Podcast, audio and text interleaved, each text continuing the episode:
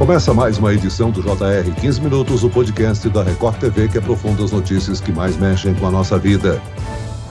O IBGE divulgou o resultado do PIB, Produto Interno Bruto, para o segundo trimestre de 2022. A economia brasileira cresceu 1,2% em relação ao primeiro trimestre do ano. Na soma, o crescimento foi de 2,5% nos primeiros seis meses do ano. Analisando o resultado e olhando para o futuro, quais são as expectativas para a economia do país? O motor desse crescimento foi só a retomada de atividades com a redução das restrições da pandemia? No 15 Minutos de hoje, vamos conversar sobre o cenário do do país com o professor da Escola de Economia da FGV São Paulo, Joelson Sampaio. Bem-vindo ao nosso podcast, professor. Olá, Celso. Muito obrigado. Prazer poder contribuir. Quem nos acompanha nessa entrevista é o repórter da Record TV, Emerson Ramos. O Emerson, explica o crescimento do PIB no segundo trimestre de 2022 na comparação com o trimestre anterior. Olá, Celso. Oi, professor Joelson.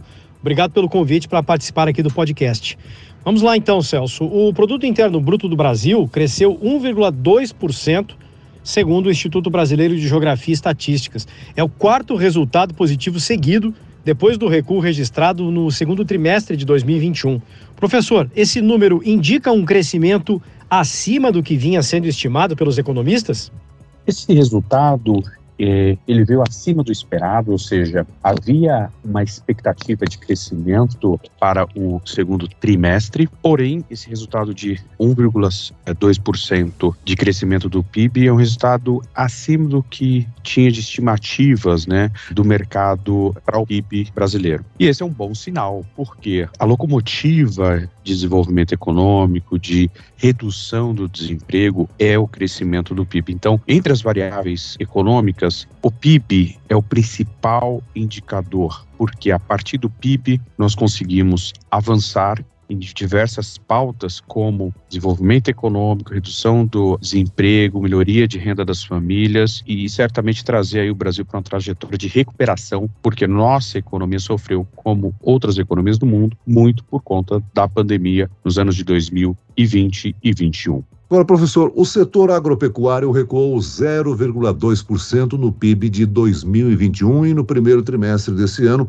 caiu 0,9%. Neste segundo trimestre, o setor apresentou crescimento de 0,5%. O que, é que está acontecendo com esse setor que sempre foi um dos motores da economia no Brasil? O setor agropecuário sofreu muito por conta de um cenário externo e também por uma questão de choque na oferta ligada à produção, ou seja, a questão climática é algo muito sensível para a agropecuária. Somadas as questões do impacto climático, mais os eventos externos, né, que afetaram aí a exportação, afetaram boa parte das commodities principais brasileiras que são exportadas nesse período, nós tivemos aí no final de 2021 e início de 2022 um cenário mais adverso para quem atua no segmento agropecuário. Já o segundo trimestre, ele traz aí um, um sinal de recuperação para um setor que é muito importante importante para a economia brasileira. E esse sinal ele tende a permanecer para os próximos trimestres, trazendo aí uma recuperação mais forte e sustentável do setor agropecuário para o Brasil. Isso é muito importante porque é um setor que é responsável por milhões e milhões de empregos. Agora, as exportações têm crescido muito, né? O país tem apresentado aí seguidos superávites comerciais. Esse também é um fator importante para o PIB brasileiro. Certamente. Uma das contas que são consideradas para contabilização do PIB é a balança comercial, que é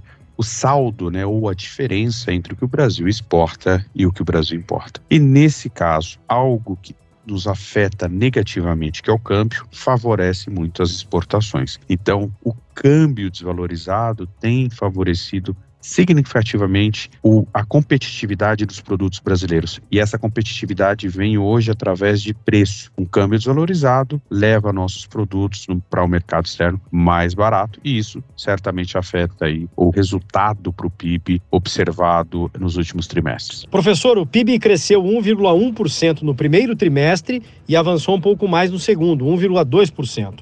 O setor de serviços foi importante para esse crescimento entre outros motivos, pela reabertura da economia com a redução das restrições da pandemia.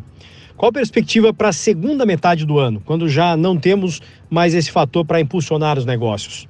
O setor de serviços sofreu muito na pandemia por conta das restrições de mobilidade. Este é um setor que é muito sensível à circulação das pessoas. E na pandemia, por uma necessidade de saúde pública, essa restrição impactou significativamente o setor de serviços. Então, o resultado que observamos hoje para o setor de serviços e também nos últimos trimestres já é um resultado de recuperação desse setor por conta aí da redução das restrições de mobilidade e aí com a circulação das pessoas no dia a dia, acaba retomando aí é, as atividades desse setor. É importante destacar que para frente um possível impacto que deve ser observado, o impacto de renda, né? ou seja, mantendo aí também resultados positivos para o setor de serviços. Quando a gente observa o Auxílio Brasil, enfim, sendo retomado para muitas famílias brasileiras, isso é uma injeção de renda que vai afetar o consumo dessas famílias e certamente vai beneficiar o setor de serviços. Então, a expectativa para o segundo semestre é também de uma continuidade dos resultados positivos observados para o setor de serviços. Agora, pensando ainda na perspectiva para o segundo semestre desse ano,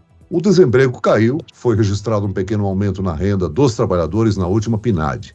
Isso pode ser suficiente para melhorar o poder de consumo das famílias e ajudar a economia a crescer nos próximos meses, conforme o senhor vinha falando, né? Exatamente.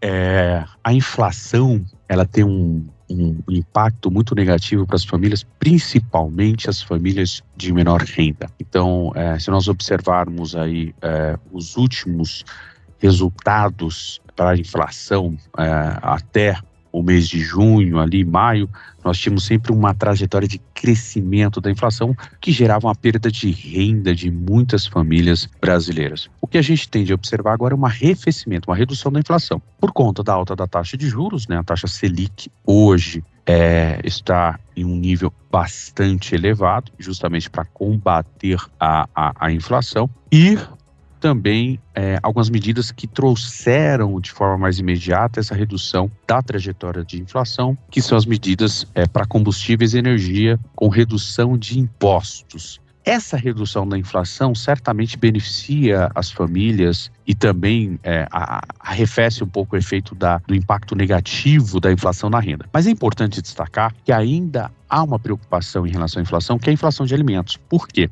Essa inflação ela ainda continua pressionando, embora já tenha um resultado é, mais arrefecido ou, ou, menos impactante, mas ela, ela, ainda continua pressionando e essa é a inflação que mais penaliza as famílias de menor renda. Então, as famílias de menor renda, os combustíveis, eles têm menos impacto no orçamento delas a energia tem menos impacto no orçamento delas. A parte de alimentos tem muito impacto. Então, o que a gente espera é que essa inflação de alimentos, que tem sido um dos grandes vilões né, da, da, da desde o início da pandemia, consiga aí também no segundo semestre é, ser arrefecida para trazer aí uma melhoria de renda principalmente para aquelas famílias de menor renda que têm uma vulnerabilidade econômica, social maior. E aí, certamente, com menos inflação, mais crescimento, a gente tem a melhoria é, de, de bem-estar, enfim, isso, econômico e social para essas famílias, que é muito importante. Professor, a gente fica torcendo para a economia crescer, mas ao mesmo tempo nós precisamos controlar a inflação. E para isso, o Banco Central tem aumentado as taxas de juros.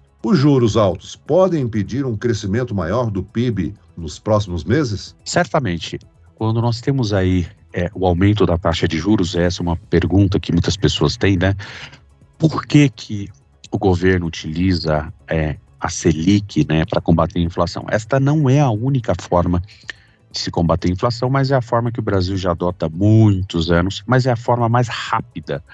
A alternativa seria a redução de gastos, por exemplo, do governo, mas isso é muito mais desafiador, muito mais custoso politicamente. Então, o que a gente tem é, observado no Brasil é sempre utilizar como instrumento de combate à inflação o aumento da taxa de juros Selic. E não tem sido diferente, a gente tem observado aí uma taxa que em 2021 começou o ano em 2% e nós temos aí uma taxa hoje com a expectativa de fechar até acima dos 14% em 2022. Então, certamente nós temos impactos negativos da Selic sim no crescimento econômico, porque esse é o efeito colateral desse remédio de combate à inflação. Nós temos o benefício de redução da inflação, mas temos aí um efeito colateral de impactar negativamente é, no crescimento do PIB.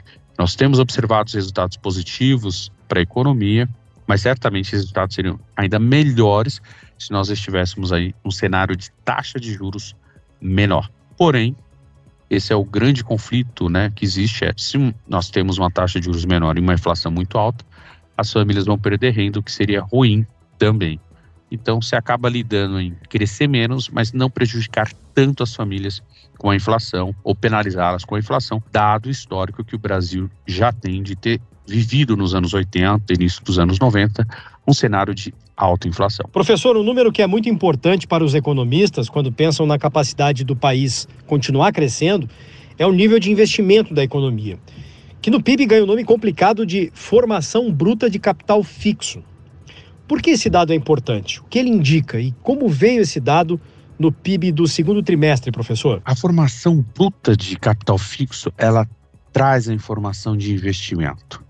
E é nesse cenário é importantíssimo termos resultados positivos. Os dados de formação bruta é, é, de capital fixo têm melhorado, mas ainda são é, bastante, digamos que, distantes né, ali do que é, a gente tem de expectativa, do que a gente precisa para conseguir sustentar um crescimento de longo prazo. Então, novamente, é, os investimentos na economia que vêm através dos dados de formação bruta de capital fixo, eles são importantes para sustentar crescimento de longo prazo. Sem investimento, a gente não consegue sustentar crescimentos do PIB de longo prazo. Então, esses dados ainda é, trazem aí um, um cenário é, de certa incerteza para o futuro, mas é, já trazem um cenário de recuperação. E isso explica hoje o, o, resultado do PIB muito mais pela ótica do consumo, né, ou seja, uma retomada do consumo que tem puxado bastante o PIB e menos aí por parte dos investimentos. O que é esperado é que a gente consiga até mesmo inverter, como a China já fez isso por muitos anos, onde você tem investimento sendo alavanca de crescimento econômico. E para isso a gente precisa ter um cenário que propicie, né, segurança para os agentes econômicos, institucional, jurídico e um ambiente, né, também estável para a gente conseguir atrair investimentos e com isso garantir crescimento de longo prazo. O senhor já falou, já citou aí a importância do Auxílio Brasil, que ajuda a dar estímulo para o consumo das famílias, né, que cresceu 2,6% entre abril e junho. Mas é importante salientar também injeção do dinheiro na economia com medidas como a liberação de saques extraordinários do Fundo de Garantia por tempo de serviço e a antecipação do terceiro salário, né? Exato todas essas medidas têm o mesmo efeito, né, com injeção é, de recursos na economia a gente tem mais consumo e mais consumo implica em mais crescimento econômico. E aí nós temos diversas medidas que têm esse caráter, como antecipação é, do 13º, o saque do Fundo Garantia, o auxílio caminhoneiro, o auxílio taxista, o auxílio Brasil e outras medidas que trazem essa injeção de recursos para a economia, que ajuda, contribui na questão de renda dessas famílias e certamente impactam aí o PIB para 2022. Agora, professor, o Ministério da Economia celebrou esse resultado do PIB desse segundo trimestre, né? Quais são as previsões para o próximo? As projeções são positivas e a gente pode, por exemplo, uh, prever alguma coisa para 2023? É, nós temos aí uma expectativa de fechar é, o ano com um crescimento de 2% para 2022, o que traz esse cenário de para os próximos trimestres continuarmos tendo ter, é, crescimento do PIB. E uh, para 2023, hoje nós temos aí uma expectativa menos otimista, né? Nós temos aí uma expectativa de um PIB aí de meio por cento, que geralmente é o que o mercado estima quando você tem mudança uh, ou um cenário de início de um novo governo, enfim é, sempre traz essa incerteza. Então, qualquer que seja o próximo governo, há essa incerteza e o mercado traz isso em uma expectativa de menos crescimento econômico. Hoje temos aí para 2023 um PIB esperado de 0,5%. Ele pode mudar muito a depender dos resultados das eleições. Muito bem, nós chegamos ao fim desta edição do 15 Minutos. Eu quero aqui agradecer a participação e as informações do professor da Escola de Economia da Fundação Getúlio Vargas de São Paulo, Joelson Sampaio. Muito obrigado, professor. Eu que agradeço e espero sempre poder contribuir. E agradeço a presença do repórter da Record TV, Emerson Ramos. Obrigado, Celso, e agradeço também a entrevista do professor Joelson. Até a próxima. Esse podcast contou com a produção de David Bezerra e dos estagiários Lucas Brito e Kátia Brazão. Sonoplastia de Marcos Vinícius, coordenação de conteúdo Camila Moraes, Edivaldo Nunes e Deni Almeida. Direção editorial Tiago Contreira, vice-presidente de jornalismo Antônio Guerreiro. E eu, Celso Freitas, se aguardo no próximo episódio. Até lá!